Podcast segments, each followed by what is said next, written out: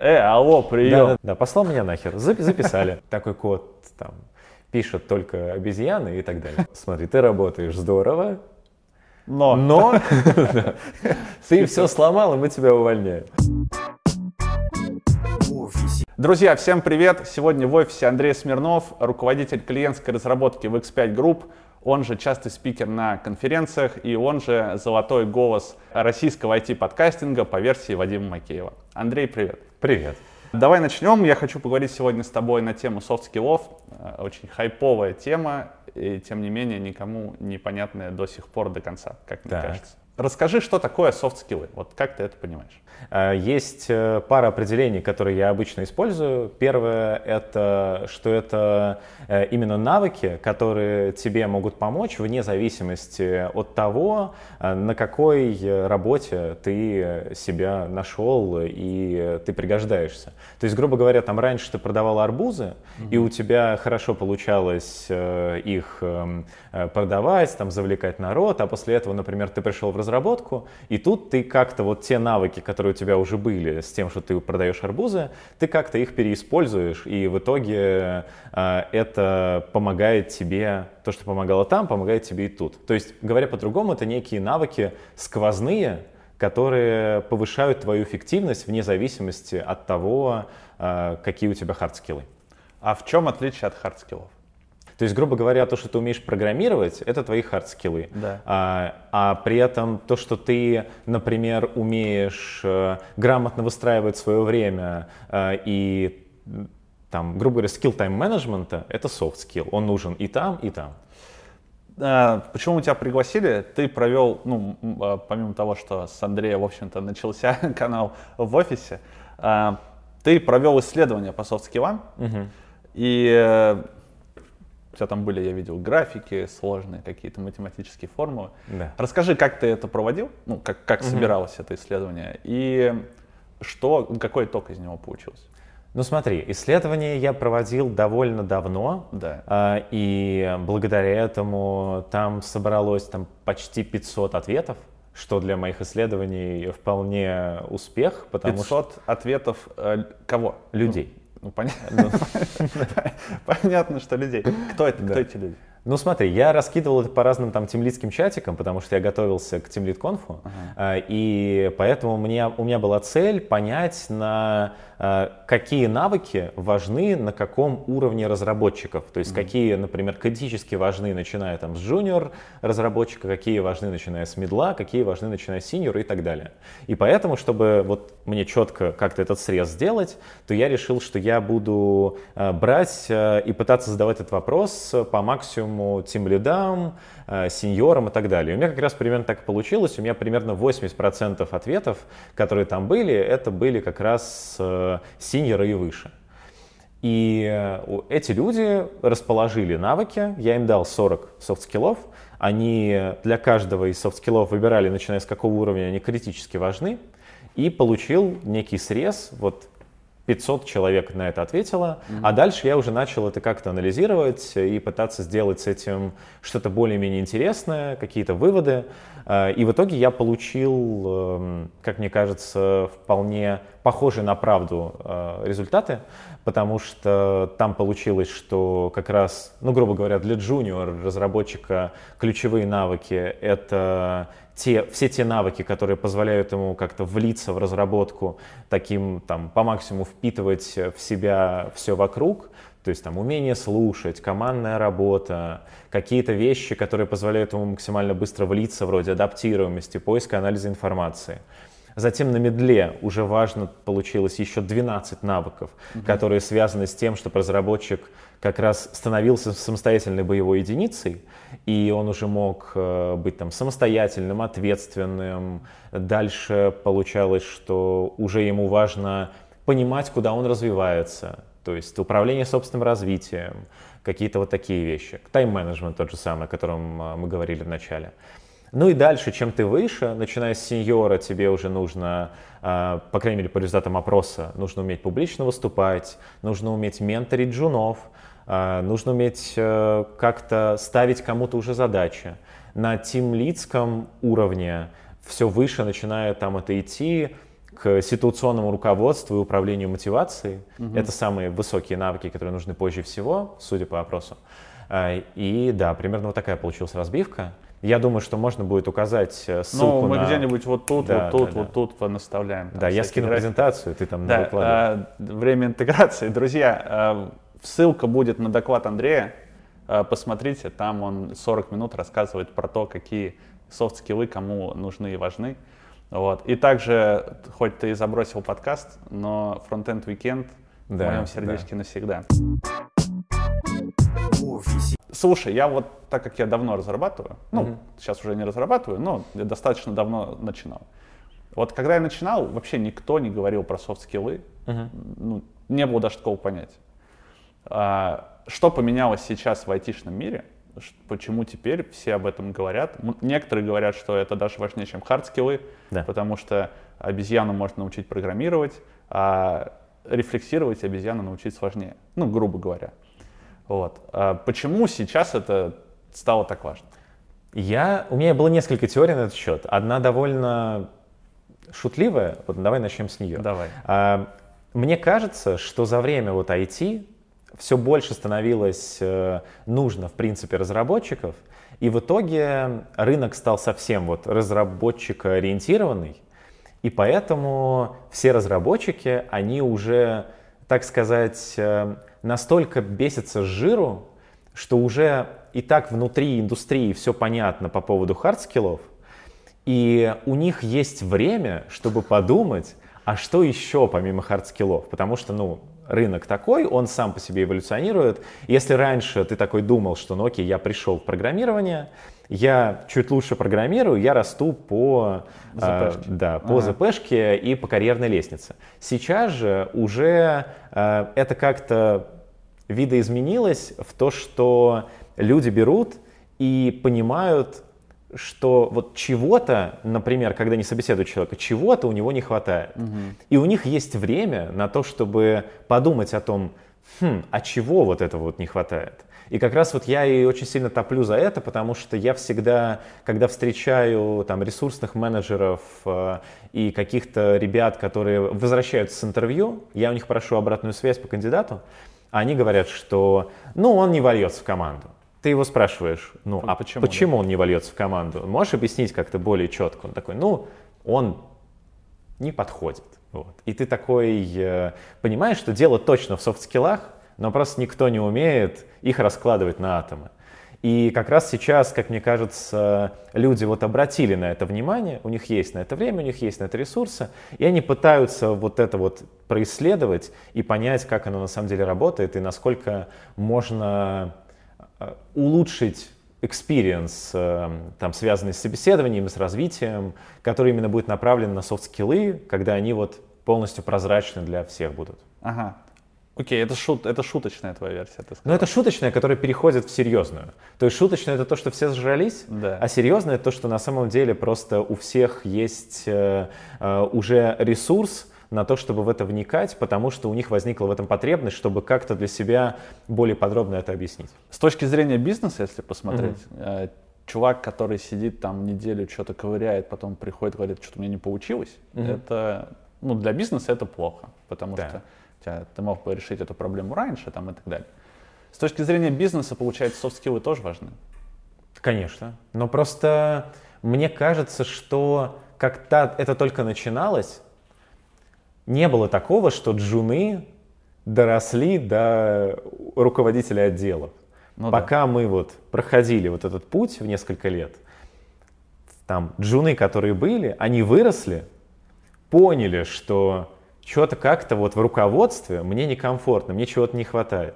Они нахватались где-то, конечно, каких-то тренингов у начинающих руководителей, но потом не сели и поняли, что, ну блин, на самом деле очевидно, что уже там для сеньора, для лида, для э, и так далее, для них софты по факту становятся ключевыми вещами, которые, без которых тимлит существовать уже не может.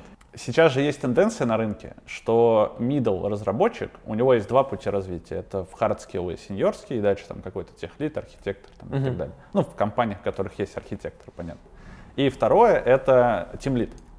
Да. То есть, э, если раньше там самый крутой на, на деревне был, как правило, тимлидом, ну, самый, самый крутой там по софт-скиллам и так далее, ой, по, по хардскиллам, то теперь нет. Теперь тимлид — это какой-то, возможно, мидл, который перешел в тимлида, который может не обладать вот этими компетенциями хардскиллов, которые э, нужны повыше там каких-то сеньорских должностях uh-huh. и так далее. Но при этом он уже может управлять командой за счет того, что у него прокачанные софт-скиллы. И такое сейчас на рынке часто. Да, конечно. Я, собственно, сам э, представитель того, когда меня из мидла э, за софт-скиллы почти сразу перекинули в тимлиды, мимо сеньора. Ну, то есть, э, если, давай так, если подытожить, если люди хотят развиваться в какие-то руководящие должности, да. даже не руководящие, потому что это не совсем руководящая должность, какие-то такие лидерские должности, лидерские, угу. прокачивать лидерские навыки, то это для них важны софт-скиллы. Ну, по факту есть э, прям развилка. Она очень четко выделена. То есть сначала она довольно простая. Ты идешь э, там джун, middle, senior, а вот затем идет развилка. И ты либо становишься техлидом, где у тебя э, в основном нужны все еще хардскиллы, и они как бы ключевые, но да. при этом софты нужны тоже, но софты нужны немножко другие. Или ты идешь в тимлида, тут у тебя нужны больше софты, чем харды, и софтов нужно сильно больше, э, но опять же, это могут быть пересекающиеся софты, то есть у техлида, у тимлида. А дальше идет следующий уровень. После тем лида уже, э, если человек не пошел обратно, он окончательно идет по этой ветке, он идет по ветке управленца. То есть после тем лида ты идешь руководитель отдела, дальше уже совсем... Группы и так далее. И так далее, да. А если в, в, из тех лида, то, как ты правильно сказал, можно уйти в архитектора. Дальше, опять же, многие даже из архитекторов уходят в какие-то стартапы, в CTO, ну, да. но в CTO такого, который при этом четко понимает про технику, может всем навалять за то, как выстроена архитектура какого-то там приложения, проекта, сайта и так далее, а, но при этом все равно в итоге, по факту, как мне кажется, это идет развилка, которая потом сходится. Потому что люди, а, которые находятся вот на этой ветке, им все равно тоже нужно будет куда-то расти. Ну да, да. И они могут, конечно, бесконечно расти горизонтально в разрезе архитекторов, потому что архитекторы сейчас э, на рынке в крупных э, корпоратах зарабатывают ну, много. И ну, сколько много? Ну, слушай, спокойно архитектор э, может зарабатывать сейчас полмиллиона рублей в месяц. Угу. Вот. Ну, это... крупный какой-то, например, в X5 Group. В X5 нет. В X5 не может, да? Да, нет, ну... В Сбере, например. Ну, да. У компаний, которые прям активно демпингуют рынок, там может. Я не говорю конкретно имен. Ну, понятно, да. Да, но... Это Сбер такой нарицательный. Да, Сбер, окей. В нарицательный Сбер. Хорошо. А, но да, вообще это довольно классная тема, и э, многим реально комфортнее пройти через ветку тех лида, потому что и это, кстати, тоже очень важно отметить, эм, что раньше, когда вот не было разложено это все на понятные составные части, люди шли в тем лидов и страдали там, потому что от них требовали как раз э, больше софтов, больше управления, они говорили, да ну, блин, это вообще не мое, не, я не про людей. Что за мотивация да, такая? Да. Пусть, блядь, пишут код, да. да. Я хочу про технологии, но при этом хочу расти. А вот тут, наконец, придумали, что да, действительно, можно расти, можно это все отделить, и при этом всем будет комфортно. Есть ли какие-то э, алгоритмы, скажем так, угу. э, чтобы правильно и корректно давать обратную связь? Ох. Ну, это целый... Можно как бы отдельно целый блок тому посвятить. Но... Ну, давай так... Э, давай сам... вкратце. Да, да, да. Да, давай вкратце. Ну, обратная связь — это вещь э, довольно всеобъемлющая. То есть, опять же, на этих миллионах тренингов для нанимающих руководителей, безусловно, наверняка там многие ребят, которые будут это смотреть, э, э, видели, что есть там развивающая обратная связь, да, корректирующая, корректирующая да. обратная связь и все подобное. Э, в целом, что самое главное из этого всего? Главное обратную связь, в принципе, давать. У нас в IT-индустрии очень сильно развита токсичная обратная связь. Я бы не сказал даже токсичная обратная связь, это уже вторая проблема. Скорее проблема того, что у нас это не особо принято. У нас обратную связь дают, когда от тебя ее просят. То есть ты, у нас нет культуры именно того, что э, надо всегда своему там, подчиненному, руководителю, коллеге, нужно всегда ему четко, понятно, э, опять же, понятно, без каких-либо оскорблений и всего ну, подобного. Конструктивно, да, корректно. Конструктивно, но давать обратную связь, рассказывать, что не так, что хорошо, что плохо. А он, в принципе, не принято ни хвалить за то, что ты сделал что-то хорошо, э, ни ругать, э, опять же, правильно ругать, развивающая обратная связь, когда ты сделал что-то плохо. У нас принято как? Ты что-то сделал, если, да, если совсем все не сломалось, и ты не причинил э, своими действиями кому-то э, урон, то ты спокойно сидишь и работаешь дальше. Никто к тебе не придет и ничего тебе хорошего не скажет. Вот это, как мне кажется, главная э, вещь, которая расстраивает, и очень сильно хочется, чтобы люди больше давали этой обратной связи э, по максимуму, и всем от этого будет лучше, мы будем более открытой э, и здоровой индустрией.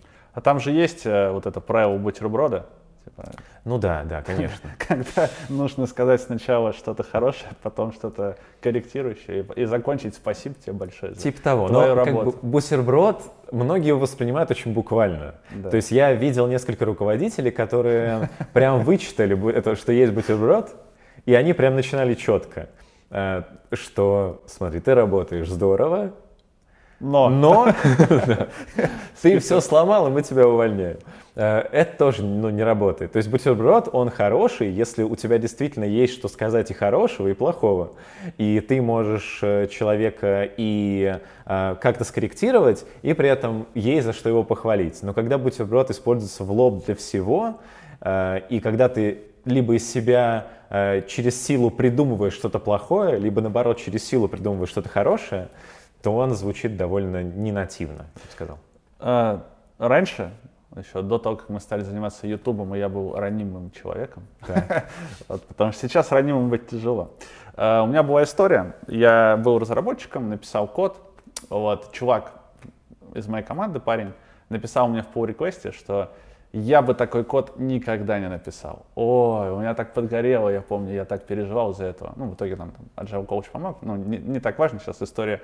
Точнее, основная мысль не в этом. Uh-huh. Основная мысль это как научиться принимать обратную связь. Потому что я помню, что я прям типа на неделю выпал, ходил, думал, все, блядь, моя жизнь потеряна, я плохой разработчик, э, пишу код не так, как принято для этой компании. Вот как научиться принимать обратную связь ребятам, которые, может быть, будут смотреть, они mm-hmm. такие, я такой же, как мне вот, что нужно сделать, чтобы не, не так сильно расстраиваться из-за этого и делать какие-то правильные выводы? Ну, во-первых, нужно, наверное, понимать, что все, что написано в pull реквесте это наверняка может быть не тем, что человек имел в виду. То есть, как я разруливал ровно такую же ситуацию. Uh-huh. У нас были прям случаи таких локальных войн э, в pull-реквестах. И, таких. Да, прям жестких, э, примерно с такими же формулировками, как у тебя, что такой код там пишет только обезьяны и так далее. Э, и в итоге мы просто брали этих людей, я их сводил вместе в переговорке и просто начинал с ними разговаривать. И в итоге оказывалось, что ну, у, у всех бывают разные дни. У кого-то кто-то может быть э, там обозлен от каких-то своих личных обстоятельств. И он не имел в виду ничего прям сильно плохого. Ну просто действительно ему не понравился код. Он хотел написать что-то, и у него получилась вот такая словесная конструкция. Он не имел в виду ничего э, оскорбительного. И если ты людей сталкиваешь именно лицом к лицу, то они вполне э, комфортно берут и начинают друг с другом общаться, и начинает как раз идти конструктив. Потому что если кто-то не может этот конструктив донести в pull реквесте то лично, пусть они потратят на это полчаса времени, но они смогут друг другу объяснить, что имеется в виду.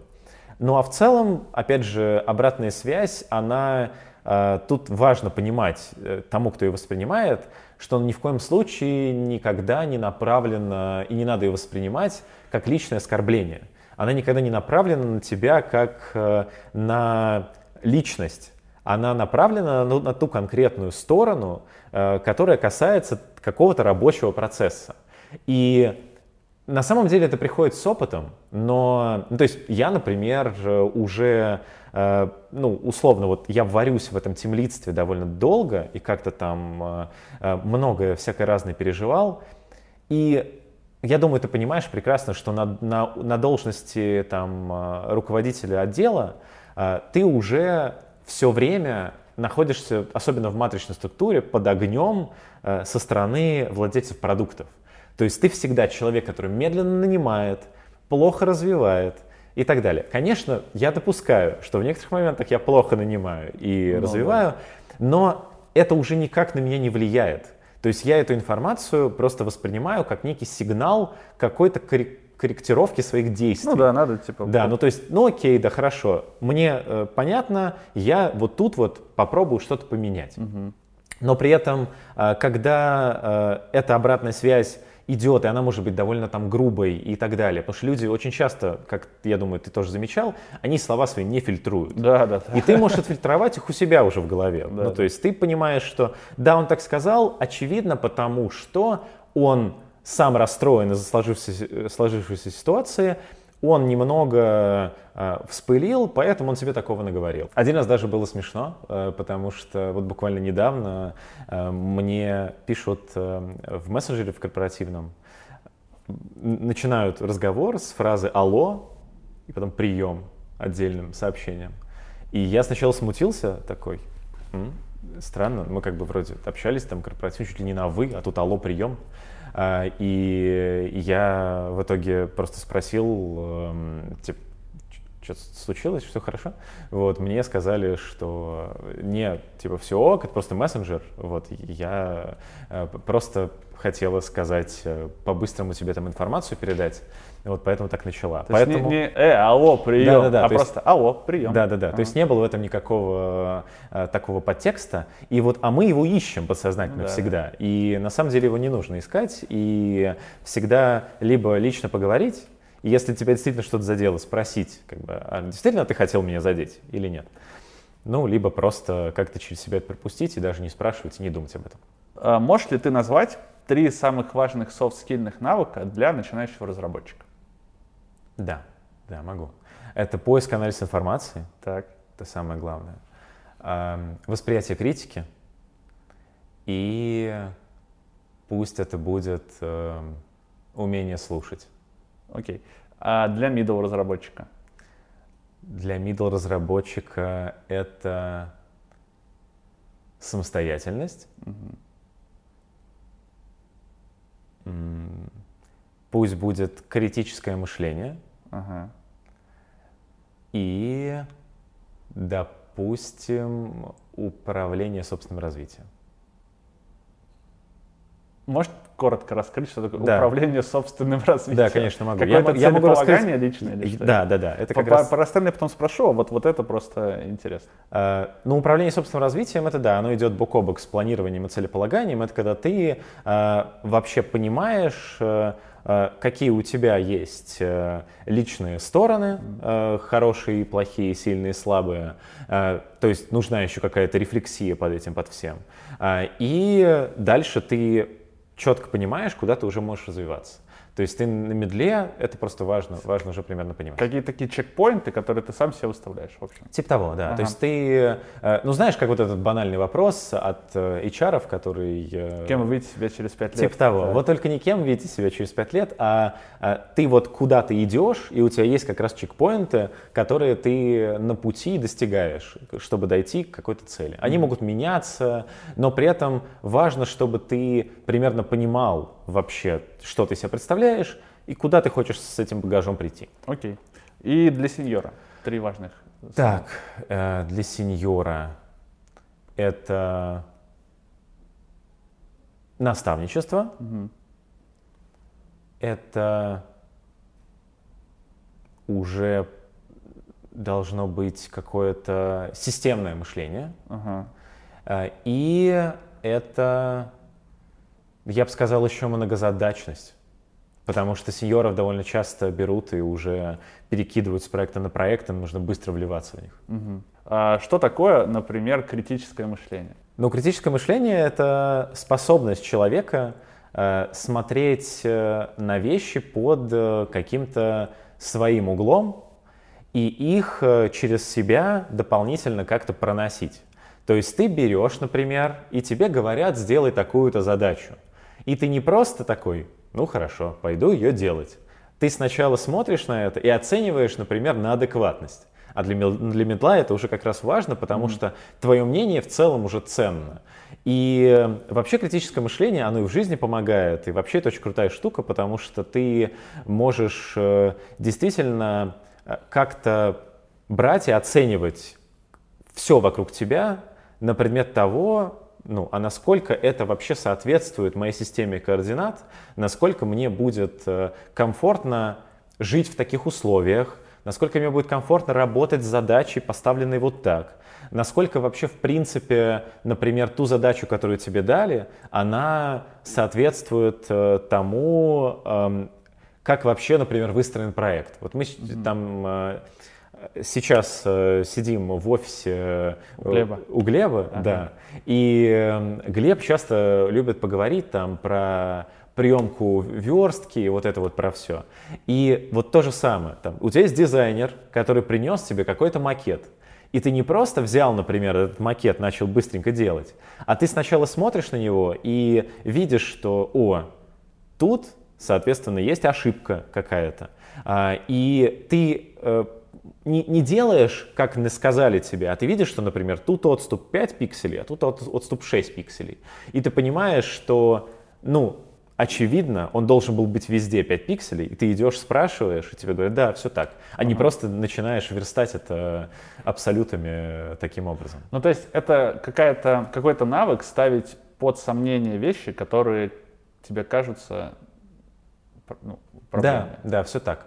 Опять же, бок о бок с этим идет э, логическое мышление. Uh-huh которое нужно еще джуну, которая позволяет тебе, э, когда у тебя есть несколько каких-то пунктов э, или там кусочков пазла, тебе критическое, э, логическое мышление тебе позволяет достраивать это до общей картины и понимать, что вот эта вещь, она здесь логически там правильно должна находиться. Mm-hmm. Опять же, тоже пример с макетами. Ты берешь и тебе нарисовали там две кнопки, и ты понимаешь, что это кнопки одинаковые, но при этом у одной кнопки ховер нарисован, э, Сложный технический Да, термин. да, да, ладно, я проще объясню. А, ну, грубо говоря, у одной кнопки отрисовано, что, что а, когда ты ее нажимаешь, она становится другого цвета, да. а у другой не нарисовано. Но ты видишь, что эти кнопки одинаковые. И что дизайнер банально мог забыть у этой кнопки нарисовать то же самое. Да. И ты не делаешь вторую кнопку без какого-либо состояния, когда ты нажимаешь, чтобы она меняла цвет, а ты делаешь ее по аналогии. Вот это вот логическое мышление. Что такое тайм-менеджмент?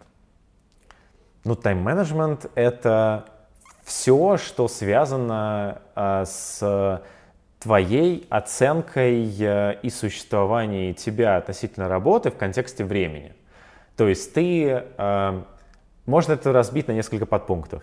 Первое, э, тайм-менеджмент, это ты можешь четко оценить, сколько времени тебе потребуется на ту или иную задачу, на ту или... Ну, Причем это не только работа касается. Э, сколько времени тебе потребуется на тот или иной, э, эм, в принципе, отрезок в жизни, в котором ты посвящаешь себя чему-то. На какие-то дела, короче. Да, на какие-то а. дела. А, опять же, второе, это то, что ты делаешь что-то ко времени.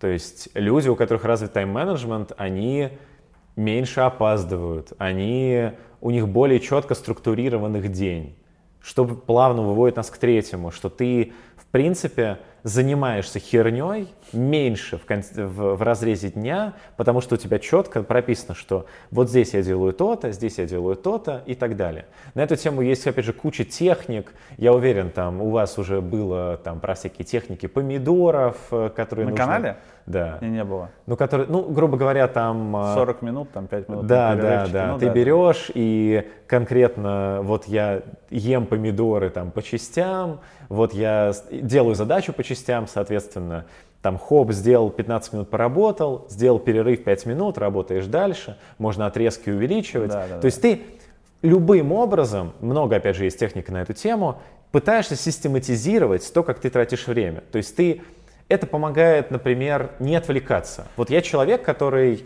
э, меня очень просто отвлечь. У меня так устроен мозг, что я за собой замечаю, что меня вот элементарно вот так вот можно выключить из контекста и переключить на что-то другое.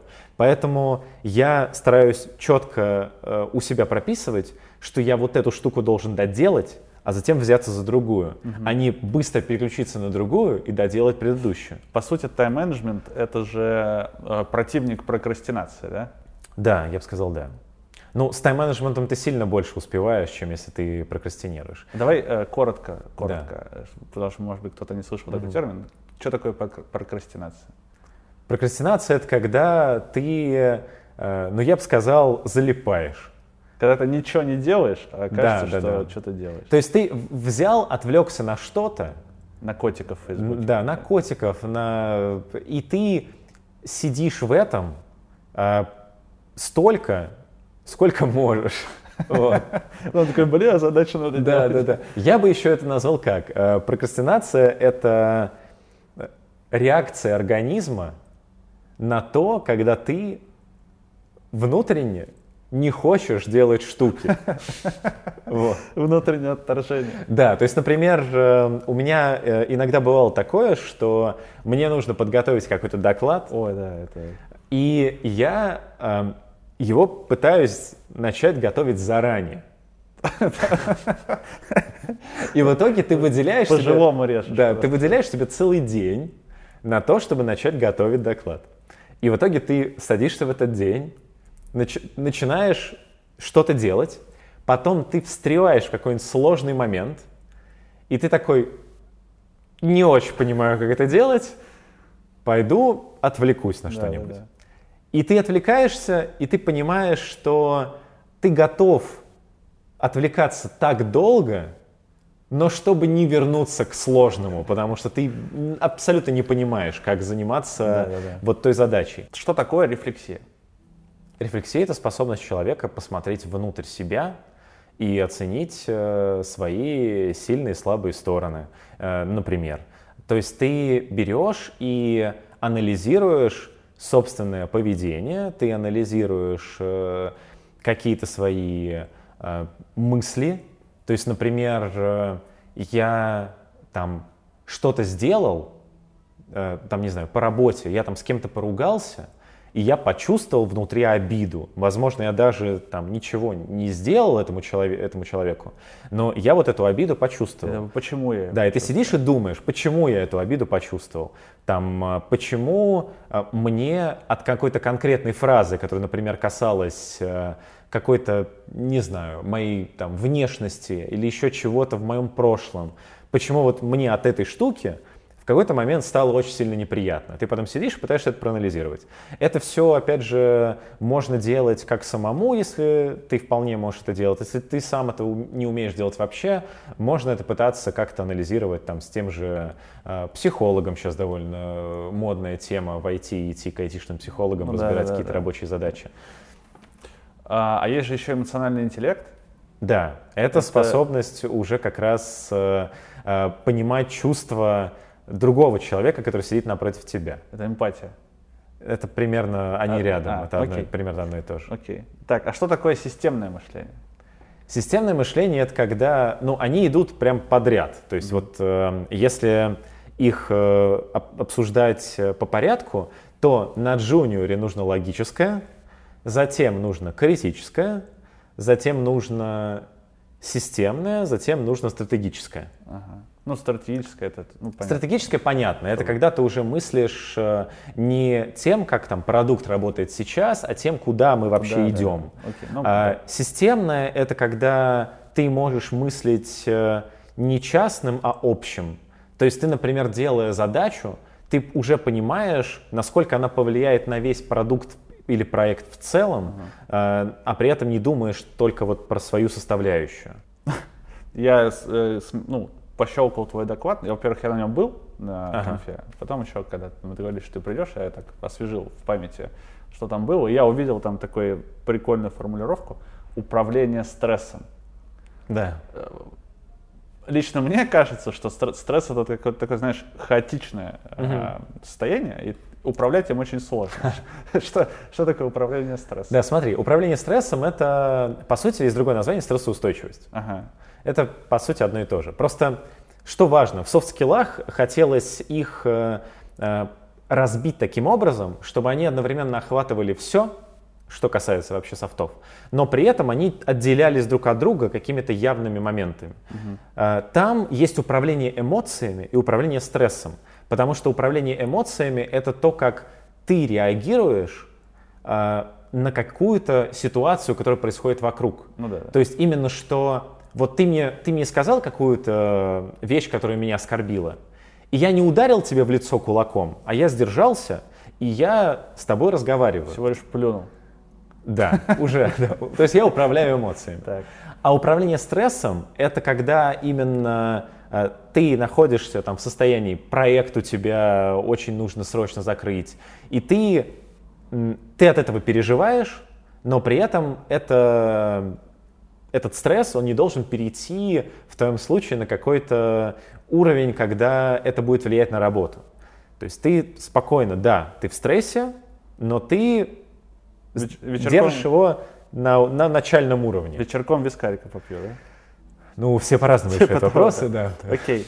Как ты думаешь, какие самые, ну, три там, самых важных софт-скилла для руководителей? Вот, например, для тебя, для меня, там, для других руководителей, которые посмотрят. Угу. Чем должны руководители обладать? Вот, топ. Управление мотивацией обязательно. То есть они должны уметь мотивировать своих сотрудников. Устраивать мотивацию на сотрудников. Да, да, да, да. Это первая вещь, которая ключевая. Затем я бы сказал, что для высокого уровня руководителей очень важно ситуационное руководство. Это модель э, Херси Бланшера, если я ничего не путаю. Э, будет смешно, если я сейчас как-то неправильно произнесу фамилию, но ладно, допустим. Э, и это модель, когда ты берешь и в зависимости от того, какого вида человек, ты применяешь к нему определенный вид управления. Угу. Их четыре, ты либо там можешь ему напрямую делегировать, либо тебе нужно его мотивировать, либо тебе нужно его прям э, наставлять и так далее. Это, это реально работает, это прикольная штука. И третье, я бы назвал, это, наверное, стратегическое мышление как раз. Потому что когда ты уже... Мне, в принципе, кажется, что вещи, связанные с мышлением, они очень важны. Как проверить софт-скиллы на собеседовании? Я на данный момент могу с уверенностью утверждать, что софт-скиллы на собеседованиях довольно легко проверяются у джунов и у мидлов, ну потому что, в принципе, если вот по ним идти, то тебе как э, собеседующему э, ты можешь как-то внедрить э, в процесс собеседования какие-то вопросы, которые, если не полностью проверят данный soft skill на собеседовании, то они хотя бы как лакмусовая бумажка подсветят, где что-то не так. То есть, например, э, я проверяю... Давай э, да. разыграем. Я, допустим, я middle разработчик, пришел к тебе на собес. Давай. Как ты будешь проверять мои soft skills? Вот я типа сижу такой. Да, смотри. Это вопсина какая-нибудь. Ну. А, ну, во-первых, у меня есть хороший вопрос, давай я его могу тебе задать. Я... Это задачка. Но. Но тут важно, важен контекст. До этого мы уже полностью прошли техническое интервью, да. ты уже ко мне расположен, и все такое, все хорошо. хорошо буду... И ты примерно понимаешь, э, я говорю, что у меня есть задачка закрывающая, она ни в коем случае ни на какие технические вещи. А если вдруг будут какие-то вопросы, она будет где-то непонятна, что угодно можно спросить, погуглить и так далее. Задачка такая. Э, представим себе Землю как идеально ровный круглый шар. Так. Вокруг нее расположено такое же идеально ровное и круглое стальное кольцо. И ты знаешь, э, что разница длин окружностей у этих вот, у Земли и, соответственно, у кольца равна одному метру. Вопрос, сможет ли пролезть мышка между поверхностью Земли и кольцом? А часто на работе буду такие задачи решать? Не будешь решать. Как Так. я уже сказал, это задачка, которая мне просто позволит э, э, проверить, э, как вообще, ну, вот, можешь ли ты э, довести до конца такую вот странную задачку. Могу. Давай. Ну, Вы мне на слово поверьте, я могу. На что я не буду верить тебе.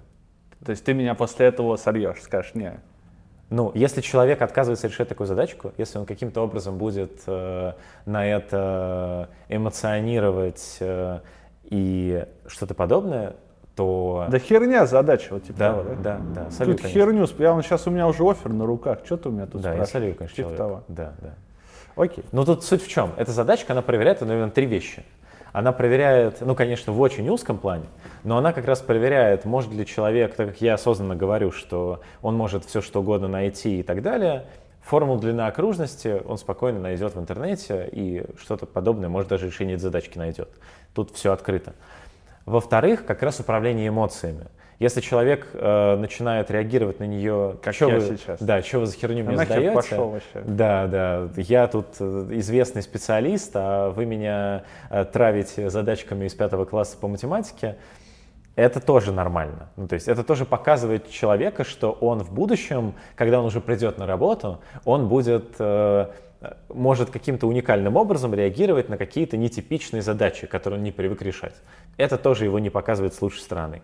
А, Ну и третье, тут немного есть логического мышления, потому что когда эту задачку ты получаешь на вход, а, если ты не пытаешься в нее вникнуть, то кажется, что ну нет, не пролезет.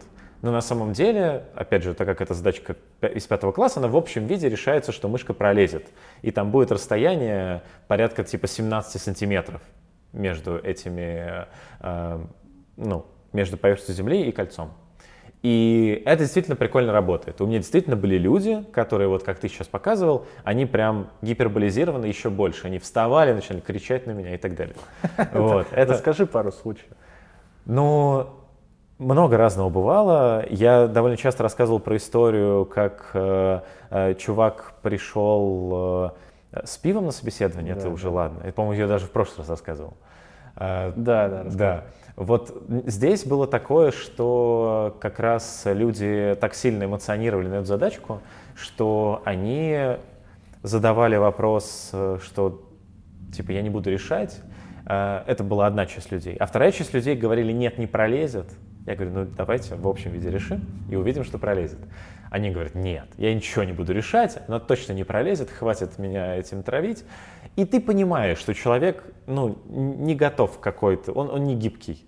Вот, а очень важно на работе, чтобы люди были гибкими. Вот, а так, если идти э, более четко по списку, то условную открытость новому, как soft skill, можно проверить э, стандартными вопросами, там, какие ты слушаешь, э, подкасты смотришь, видеоблоги читаешь, статьи, и вот как-то задавая наводящие вопросы с конкретикой, ты выведешь человека на это.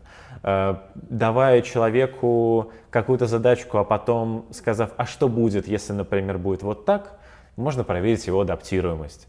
Можно задать ему вопрос, как он э, проявлял себя на прошлом месте работы, какие он делал проекты вне э, именно своего рабочего времени, что ему было интересно. Так можно проверить его инициативность и так далее. То есть это все очень гибко, э, можно либо внедрять какие-то куски э, вопросов прямо в само собеседование, и ты, опять же, не тратишь на это много времени, но при этом у тебя получается довольно удобно, что ты четко можешь структурировать и понять, что окей, да, вот здесь мы подсветили. Человек это отреагировал адекватно, окей, Послал понятно. меня нахер. Да, послал меня нахер, Зап- записали.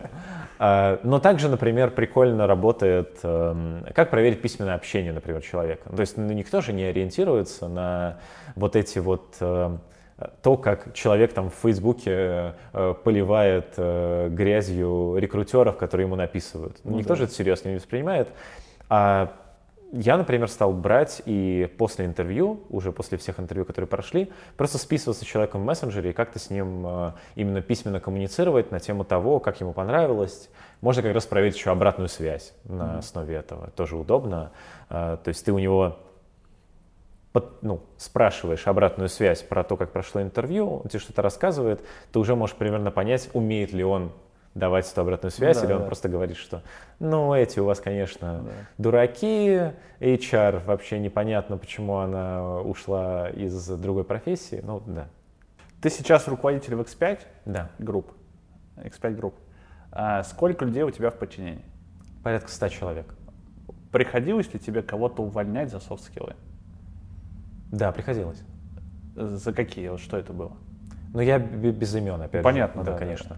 Но у меня были истории, когда человек э, откровенно себя э, вел...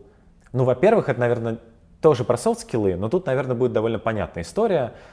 Э, Человек банально не соблюдал корпоративную этику. То есть он мог срываться матом на коллег, он не понимал, когда его просили этого не делать и так далее.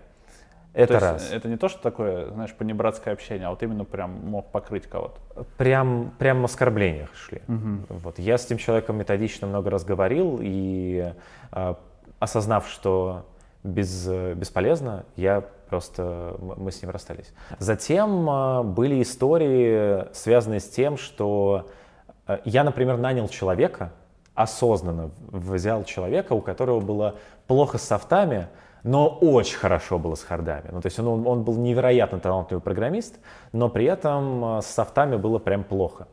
И э, э, я даже смог этого человека найти ему команду, где вроде, как мне казалось, он встроится и все будет хорошо. И он действительно встроился, но именно на долгой дистанции стало понятно, что все-таки он абсолютно не командный игрок. И он в эту штуку, ему совсем не его органика лезть вообще в это. Он вот сидит и пишет код. И ему вот в корпоратах работать не надо. Ну и в итоге, на самом деле, тут даже не я его там уволил или еще что-то. Тут просто мы, в принципе, поняли, что он сам уйдет, э, потому что оно, ну, просто у него не срастается.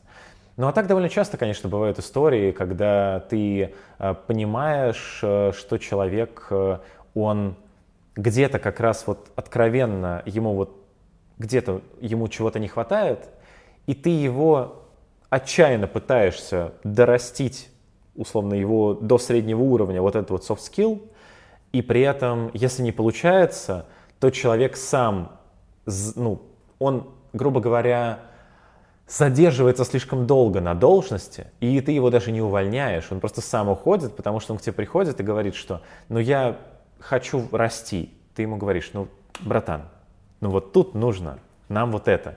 Ты не вырос по сравнению с собой полгода назад, мне не за что тебя повысить.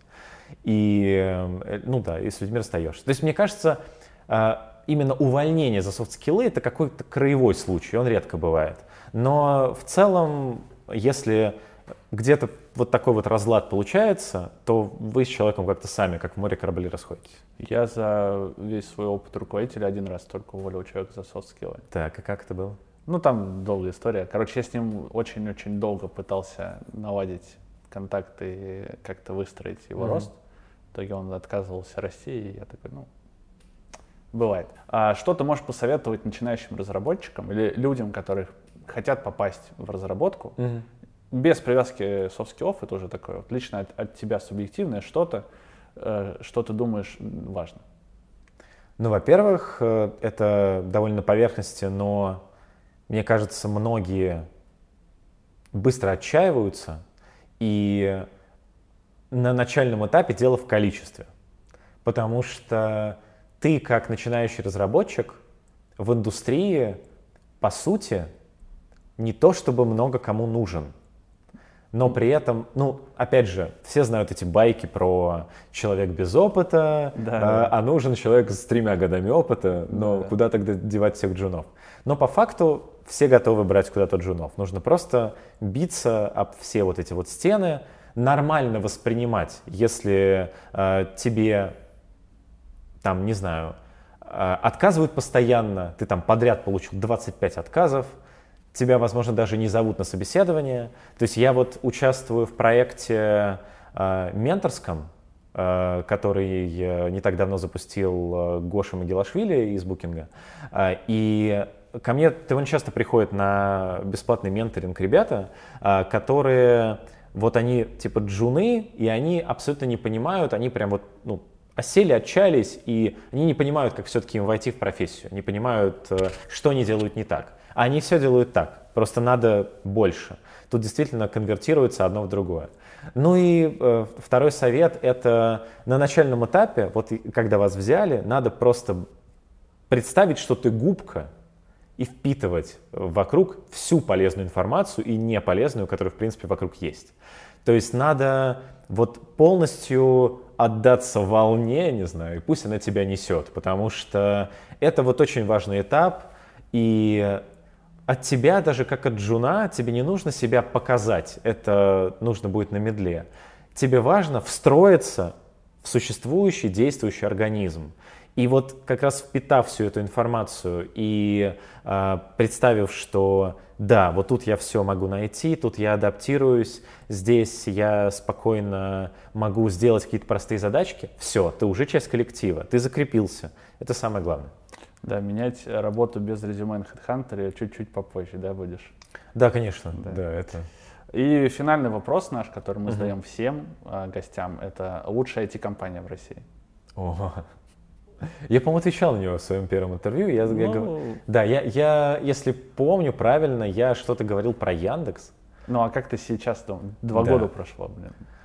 Два года прошло, но в целом, наверное, мое мнение не поменялось. Вот. Но здесь что важно? Я рассматриваю, когда я говорю про лучшую IT-компанию в России, я прежде всего, так как я вырос э, именно уже внутри этого в руководителя и смотрю на это с некой такой больше продуктовой точки зрения, то если говорить относительно процессов, сейчас много компаний, которые выровнялись. То есть, э, да, где-то что-то происходит лучше, чем в других местах. То есть, например, там Тиньков лучше там работает э, э, с спикерами и отправляет их активно на конференции. Условный э, там Mail.ru Group берет там чем-то своим, какими-то там плюшками внутри офиса. Фрешбар. Э, да, фрешбары, вот это вот все. Да. А, кто-то, Яндекс берет своими продуктами. И, как мне кажется, в долгосрочной перспективе, несмотря на то, что в Яндексе не доплачивают людям, но при этом у них большой поток, а, и они действительно могут себе позволить, например, делать э, э, те Э, вещи э, на собеседованиях, которые они вытворяют, эти вот пятичасовые многодневные собеседования, они могут себе это позволить. У них действительно, э, именно с точки зрения продуктов, у них все классно выстроено. И сейчас даже довольно популярное мнение, что не очень классно быть стартапом в России, потому что в России тебя наверняка скопирует Яндекс. То есть ты сделал что-то классное, точно это сделают в Яндексе, причем довольно быстро тебя нагнав. Или тебя просто купят, как в случае там, с Яндекс Едой. Ну, да, да. А, но чаще они даже могут себе позволить просто скопировать, если ты им не продашься. Да. И с этой точки зрения, да, мне кажется, что пока сильнее Яндекса вот в выстроенности вот этой системы, э, наверное, никого нет. Конкурс. Андрей, что ты нам принес? Я ничего не принес, но вот тут, тут появится вот по похожие... Да, да, да. А, и я решил, что надо принести что-то из личного подарить. Вот поэтому я и мы все сидели на карантине, и пока мы сидели на карантине, я выступал на конференциях э, удаленно, вот, э, разумеется. И я на нескольких онлайн-конференциях я решил, что нужно как-то разнообразить фон, и ставил на фон э, два постера из э, кинофильмов э, «На игле», «Trainspotting» и «Страх и ненависть в Лас-Вегасе». Угу. Вот э, эти постеры, они у меня были где-то, мне кажется, на трех моих докладах, поэтому я спокойно, вот один из них, думаю, что более символично будет подарить, с учетом того, что, что мы обсуждали, постер как раз из «Trainspotting а», который «Choose Life» и так далее довольно, мне кажется, довольно прикольный подарок. Какие условия конкурса? А, да, про конкурс. А, Давайте сделаем как. Э, мы сегодня обсуждали собеседование, соответственно, будет интересно услышать от э, каждого из вас какую-то самую нелепую, странную историю, которая случалась с вами на собеседованиях, где кто-нибудь э, как-нибудь себя странно повел, как вы это отработали. Возможно, наоборот, вы кого-то собеседовали, и он пришел и то что-то странное сделал. Делитесь всем, эти истории, они всегда очень любопытные и познавательные познавательная. Э, буду очень рад все их почитать. Да, ребята, для того, чтобы участвовать в конкурсе, надо быть подписанным на канал, поэтому подписывайтесь на канал, кнопка вот там внизу. А, ставьте лайк, колокольчик, э, пишите свои комментарии и участвуйте в конкурсе. Андрей, тебе спасибо. Спасибо тебе. Было приятно поболтать. Давай.